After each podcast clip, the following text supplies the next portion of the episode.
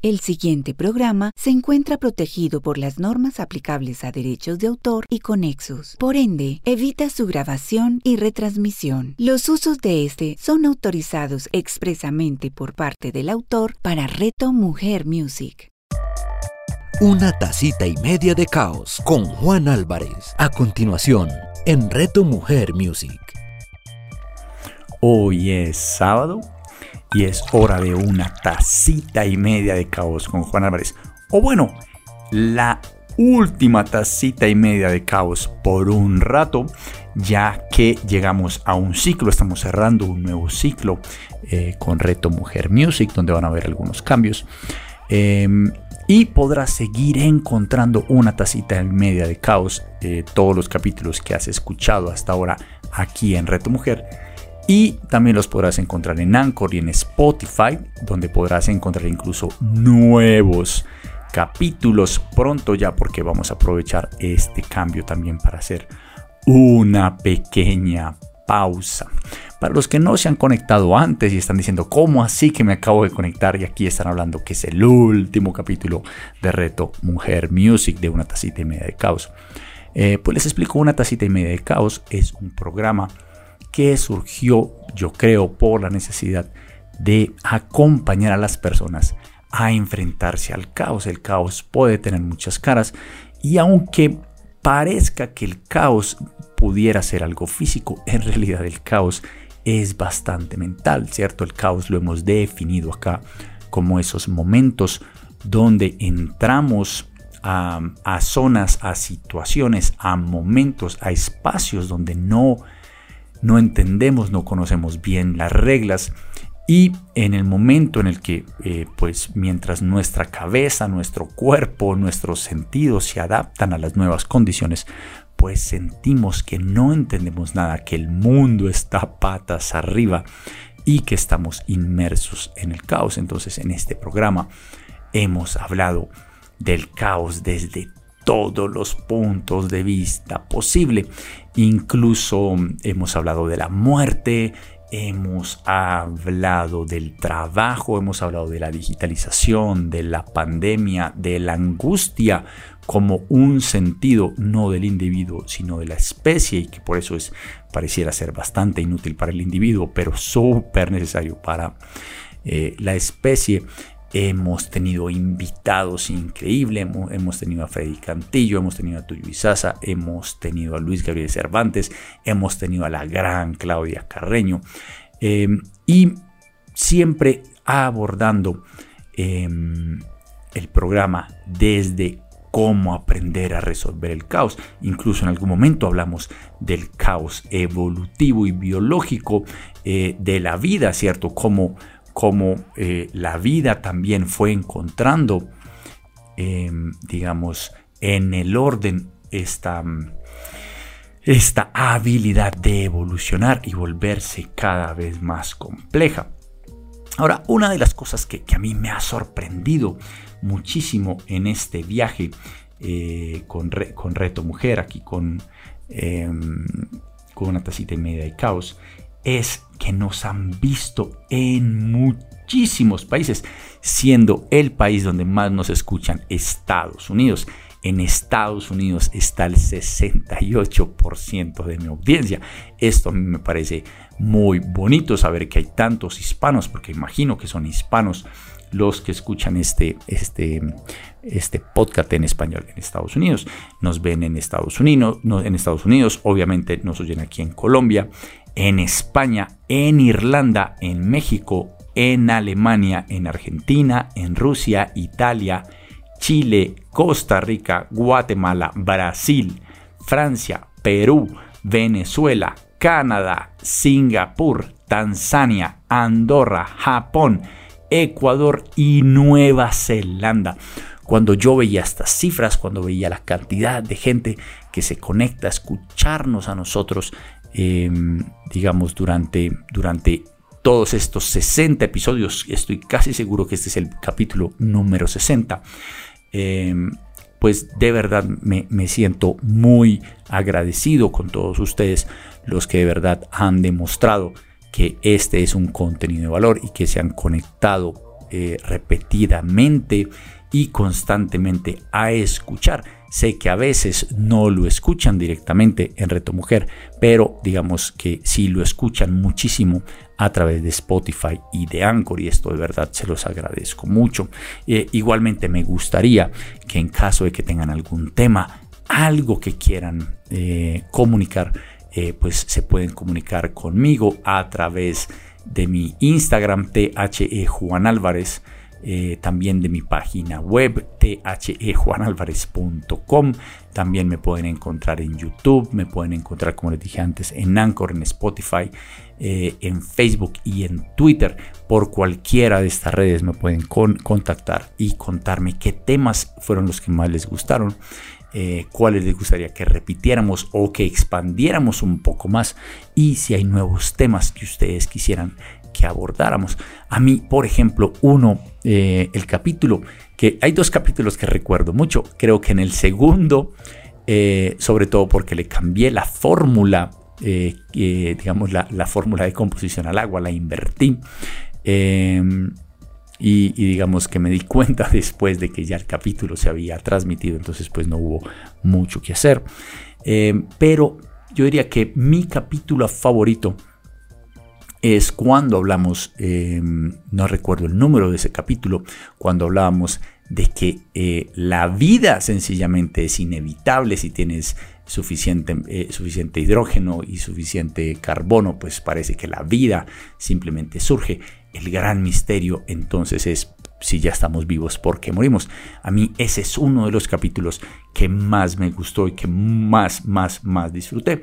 Eh, también, digamos, las conversaciones con el gran Tuyi Sasa, donde hablamos de la digitalización, donde hablamos de su libro Dragones y donde hablamos un poco también acerca de los orígenes de la conciencia, eh, que digamos que es una de las de las cosas que más me apasionan investigar es de dónde viene, por qué somos conscientes, qué nos hace a nosotros.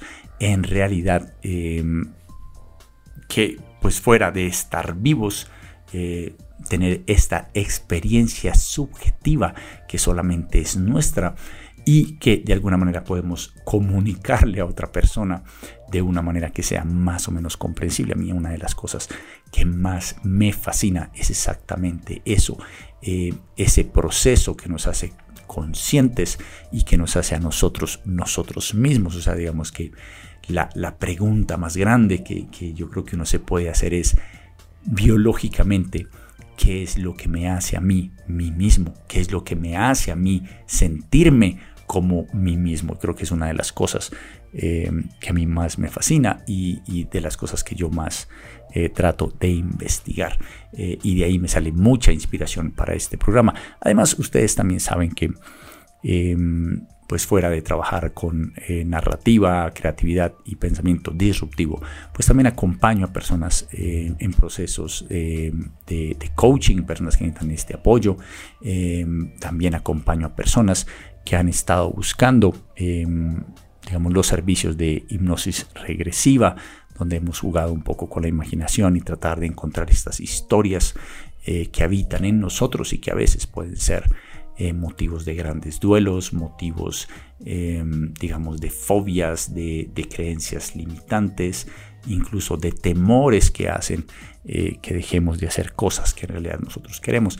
Y y es este día a día de encontrarme con personas, de estar interactuando, de estar resolviendo, em, digamos, problemas creativos para empresas, acompañamiento en, la parte, digamos, eh, emocional y práctica a personas desde el coaching y desde la mentoría. Em, pues de aquí en realidad salen muchos de los temas em, que yo termino hablando en este, en este programa, porque sencillamente eh, se conectan muchísimo Em, con el caos. Hay muchísimas personas y estoy seguro que no solamente las personas que acuden a mí y que necesitan a veces un apoyo, sino también tú, yo mismo a veces necesito eh, llamar a, alguien que me acompañe, a un mentor, a un coach. Eh, en momentos de crisis donde digo, oye, necesito un acompañamiento ya mismo, por favor.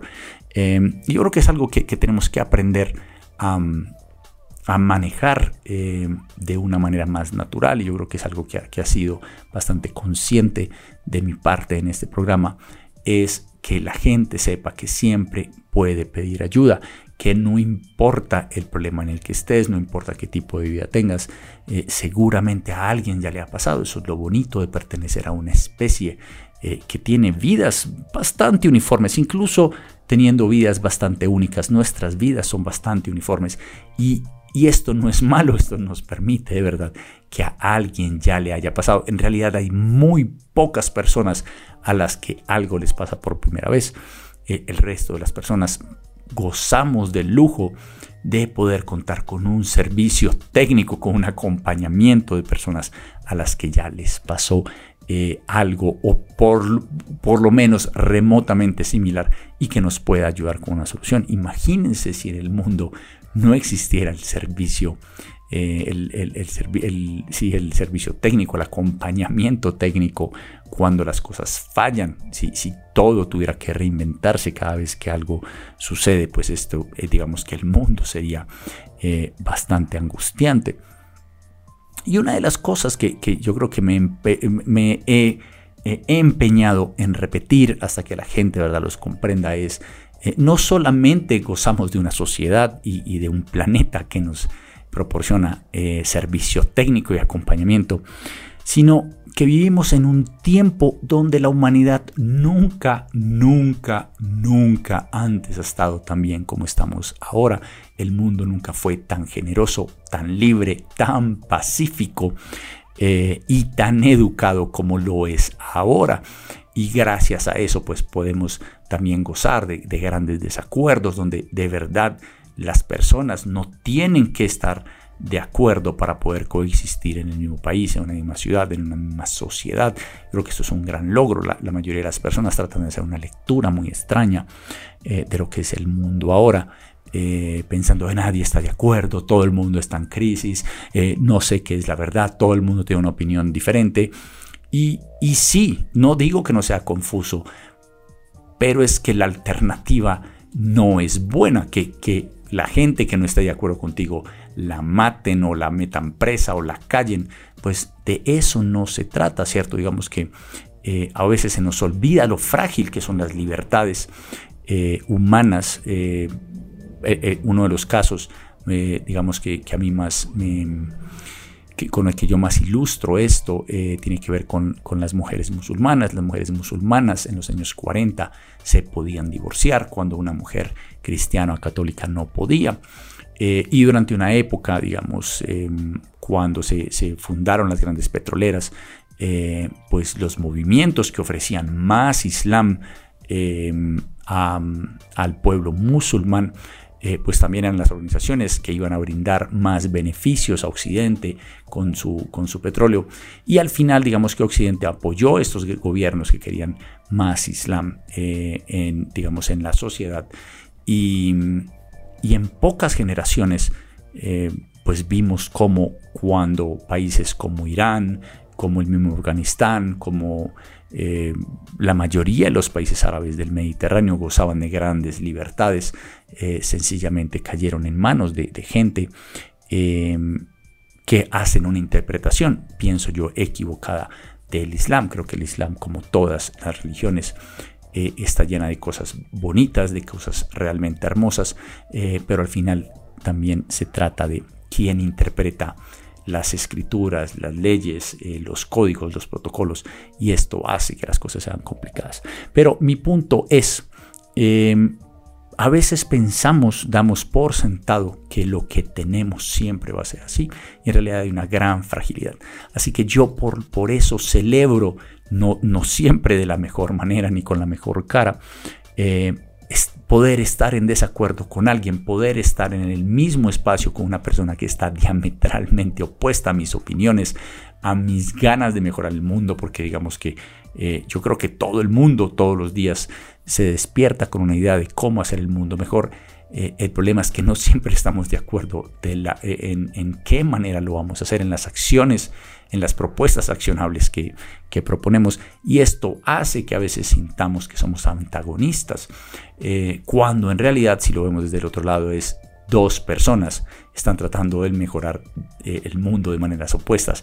Esto es grandioso, ¿cierto? Yo pienso que em, celebramos muy poco la diversidad. Y yo creo que cuando a veces cuando hablamos de diversidad pensamos en la diversidad racial, en la diversidad de género.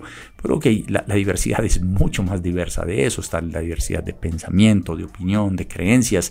Incluso la gente tiene derecho a vivir equivocada o a vivir en la ignorancia si eso es lo que eligen. Digamos que parte de lo que ha hecho de este mundo, este lugar abundante y libre, es esa esa oportunidad de verdad de poder expresar libremente, no solamente con palabras, sino con acciones, la versión del mundo que cada uno de nosotros quiere aportarle al resto.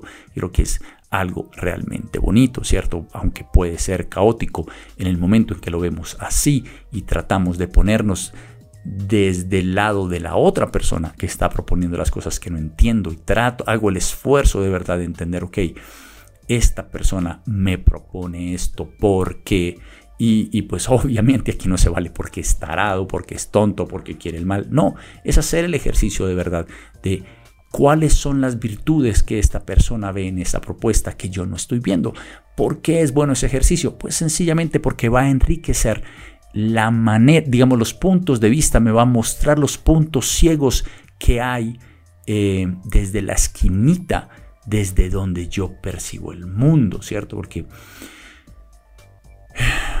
aunque, aunque podamos vivir en la misma ciudad, aunque podamos haber sido vecinos, aunque vivamos eh, en el mismo barrio, les puedo apostar que la vida se puede ver muy diferente solamente desde los ojos del vecino del frente, incluso desde los ojos eh, de mi esposa, que, convivimos en el mismo espacio, eh, tenemos más o menos la misma cotidianidad. Eh, estoy seguro que hay cosas que vemos diametralmente diferentes. ahora, mi esposa y yo tenemos el ejercicio, un ejercicio muy bonito de, de verdad, de tratar de entender al otro de, a veces hacer la pausa, eh, mirar al otro y, saber, bueno, sí, eh, es una, no entiendo qué quieres hacer, pero si lo quieres hacer, pues hagámoslo, ¿cierto? Yo creo que es, que es un ejercicio bonito a veces de confiar en que aunque yo no entiendo el otro, la otra persona, qué quiere hacer, a veces confiar con que lo que la otra persona quiere hacer, pues lo hace desde, desde el amor, desde la confianza, eh, desde la buena voluntad, que yo creo que es una muy buena palabra, ¿cierto? Voluntad, me parece una de esas palabras que después de que uno las dice siempre eh, aparece como una sonrisa, se siente bien en la boca, como, como después de haberse comido un melocotón eh, bien blandito, así bien rico. voluntad. Creo que es una de las, de las em, palabras que yo más disfruto, incluso em, siempre que, hablo del libre albedrío, pues digamos que es una de las palabras eh, que obligatoriamente tienen que, estar presentes y digamos que el libre albedrío es algo de lo que hemos hablado aquí muchísimo eh, y que incluso en algunos capítulos intentamos poner en duda de si en realidad el libre albedrío es algo de lo que los humanos gozamos o simplemente es una percepción eh, de algo que nosotros no comprendemos del todo. Em, ¿De qué más hemos hablado en este programa? Hemos hablado, creo que en algún momento hablamos de la inmortalidad, hemos hablado de, em, hemos hablado de la reactividad económica, hemos hablado em, del origen de nuestra conciencia. Como les decía, este ha sido un tema de esos recurrentes eh, en, nuestros capítulos eh, sobre la conciencia, hemos hablado sobre la verdad y las noticias falsas, eh, hemos hablado de qué me hace a mí, mí, y qué, y, qué te hace a ti, ti.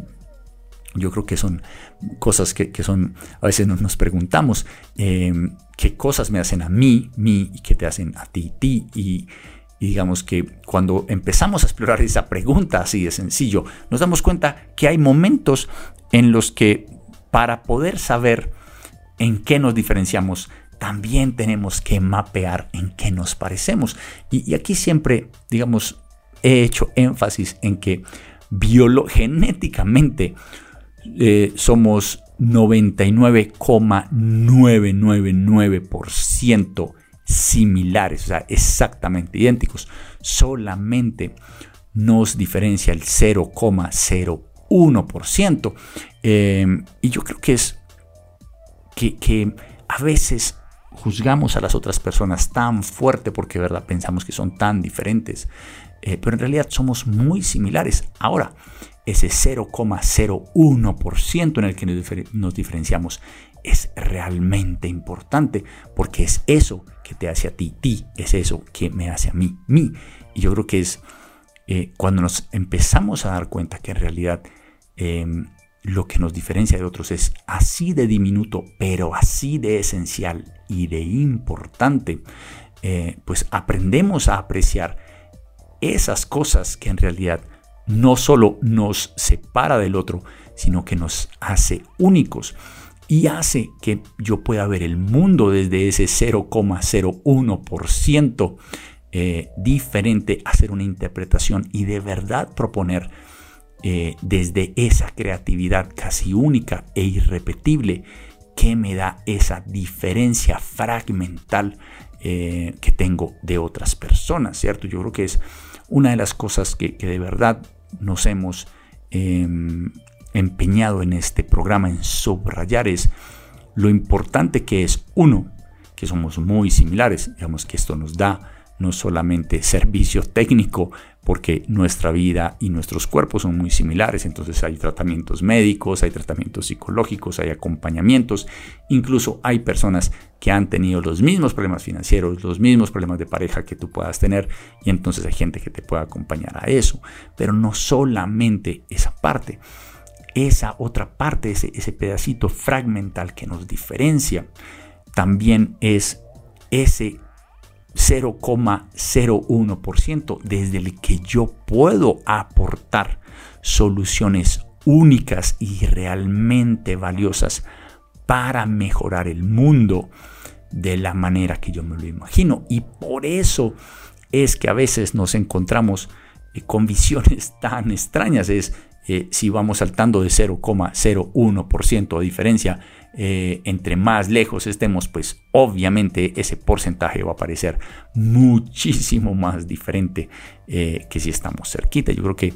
ahí es donde a veces vemos esas diferencias culturales entre personas que viven muy lejanas o, de verdad muy aisladas em, geográficamente, no siquiera pueden estar muy lejanas en distancia, sino simplemente Em, alejadas en accesibilidad. Y esto va a hacer sencillamente que sus soluciones sean tan diferentes a las nuestras em, que su creatividad pareciera casi que magia.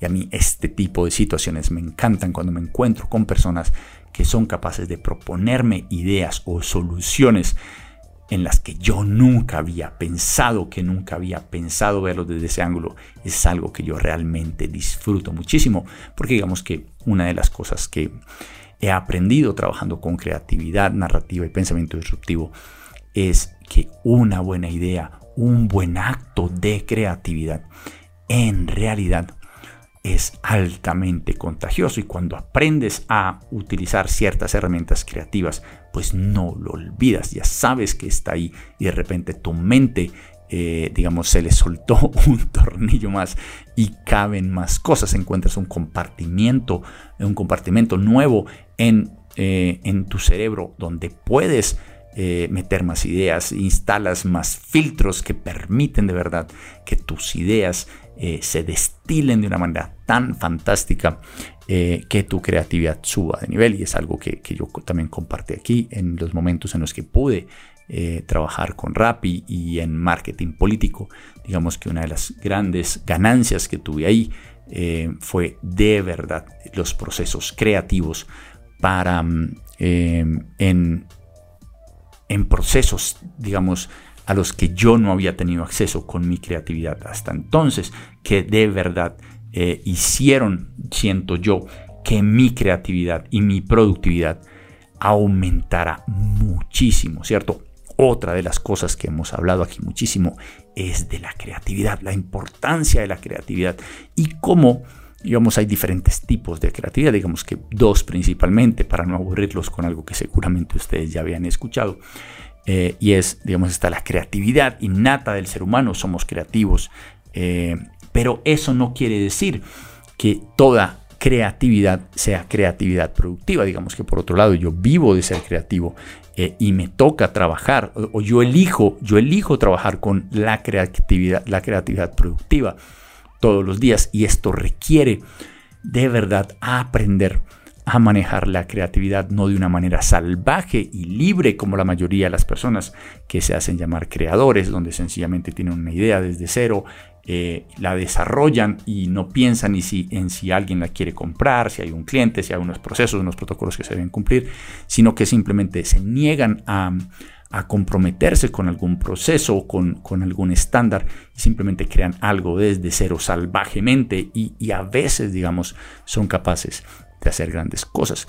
La creatividad productiva es muy diferente porque requiere de verdad ese contacto con el cliente, eh, requiere trazabilidad no solamente de procesos, eh, sino de estados y de resultados y de que se pueda repetir, de que se pueda duplicar, de que en realidad se le pueda maximizar la cantidad de ganancias. Y yo creo que es algo eh, que a veces no pensamos que la creatividad también tiene esa dimensión, que la creatividad no es solamente una, sino que la creatividad también tiene diferentes estilos em, que van a determinar bastante eh, si tú vas a poder vivir o no de la creatividad. Yo creo que es algo que la mayoría de las personas nunca reflexionan acerca de eso.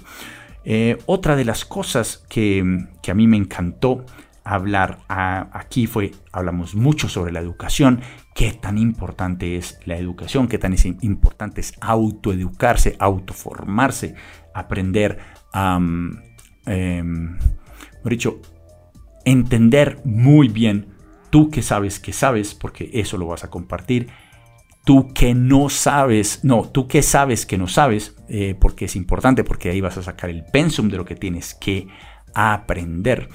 Eh, y empezar a identificar qué no sabes, qué no sabes, porque sencillamente eso lo vas a tener que aprender también a descubrir. También hemos hablado de la fragilidad de la realidad, como la realidad en realidad está compuesta de tres capas, la capa eh, objetiva, la capa subjetiva y la intersubjetiva, y cómo esto hace que sea complicado entender qué es real y qué no es real.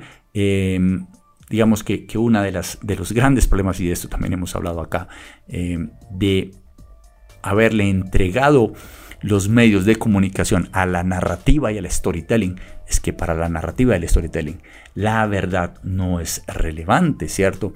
Y a veces una verdad pública no es verdad, simplemente es una opinión que... Em, que se ha aceptado colectivamente y entonces pasa de ser algo que no es cierto a ser una verdad aceptada y esto es, digamos, bastante peligroso socialmente. Eh, también recuerdo que hablamos acerca de por qué soñamos, exploramos el propósito de la vida, hablamos de la economía naranja, hablamos de la salud mental, hablamos incluso de aromaterapia y enneagrama. Eh, y, pero, digamos que volviendo un poquito a ese, me, acordé que cuando hablamos del propósito, hablamos de, la lotería del propósito. Yo creo que es uno de mis capítulos favoritos, donde, donde explico muy bien cómo a veces pensamos que el propósito es algo que nosotros elegimos libremente, cuando en realidad durante toda nuestra vida un montón de experiencias, un montón de cosas han hecho. Eh, han creado unos compromisos físicos y mentales que al final hacen que el compromiso que, el, que, sentimos a veces, que elegimos, el, propósito que elegimos, a veces pensando en que es nuestro libre albedrío buscando ese propósito, en realidad fue programado por un montón de eventos, de comentarios, de personas que nos eh, acompañaron durante un tiempo en nuestra vida y que quedó grabado en nosotros, que me parece eh, algo realmente bacanísimo eh, explorar, obviamente. También eh, creo que hablamos, si hablamos de eh, presagios, oráculos y profecías, cómo es su origen, hablamos del origen del cumpleaños, de dónde viene eso, cómo llegamos desde, desde la celebración de, de, los días en que nacían los reyes, a, a incluso tener torta con azúcar y chocolate. Y en algún momento recuerdo también que exploramos algo que yo creo que es bastante importante para la gente, y sobre todo ahora que, la salud mental sigue siendo algo que tenemos que cuidar mucho, muchísimo, es soy o no soy mis pensamientos. Ese es otro capítulo que recuerdo eh, que también fue muy bueno, donde exploramos el tema exactamente de eh, si los pensamientos que tengo en realidad reflejan qué persona soy yo. Eh, un capítulo muy, muy, muy bueno que se los recomiendo muchísimo. Bueno chicos em, y chicas, eh, recuerden, vamos, em, van a poder seguir oyendo una tacita y media de caos, los capítulos que van hasta ahora en Reto Mujer Music van a quedar aquí, los van a poder reoír, reoír, creo que se llama, y eh, van a poder seguir descubriendo nuevos capítulos en Anchor y en Spotify en una tacita y media de caos. En Anchor me encuentran como anchor.com, creo que es, eh, no, es anchor.fm. Eh, déjenme solamente chequear eso, que sí sea. creo que es anchor.fm slash Juan de, Juan Álvarez, T-H-E Juan Álvarez, o simplemente buscan una tacita y media de caos, el medio con 1 slash 2 de caos, una tacita y media de caos con Juan Álvarez y les va a salir seguramente eh, en Spotify y en Anchor. Bueno, esto fue todo por mí por estos 60 capítulos. Le agradezco muchísimo eh, a Reto Mujer Music. Gracias a ellos este programa tuvo su origen. Em, vamos a tomar una pausa de Reto Mujer Music. Vamos a ver qué pasa em, en los próximos meses con el proyecto.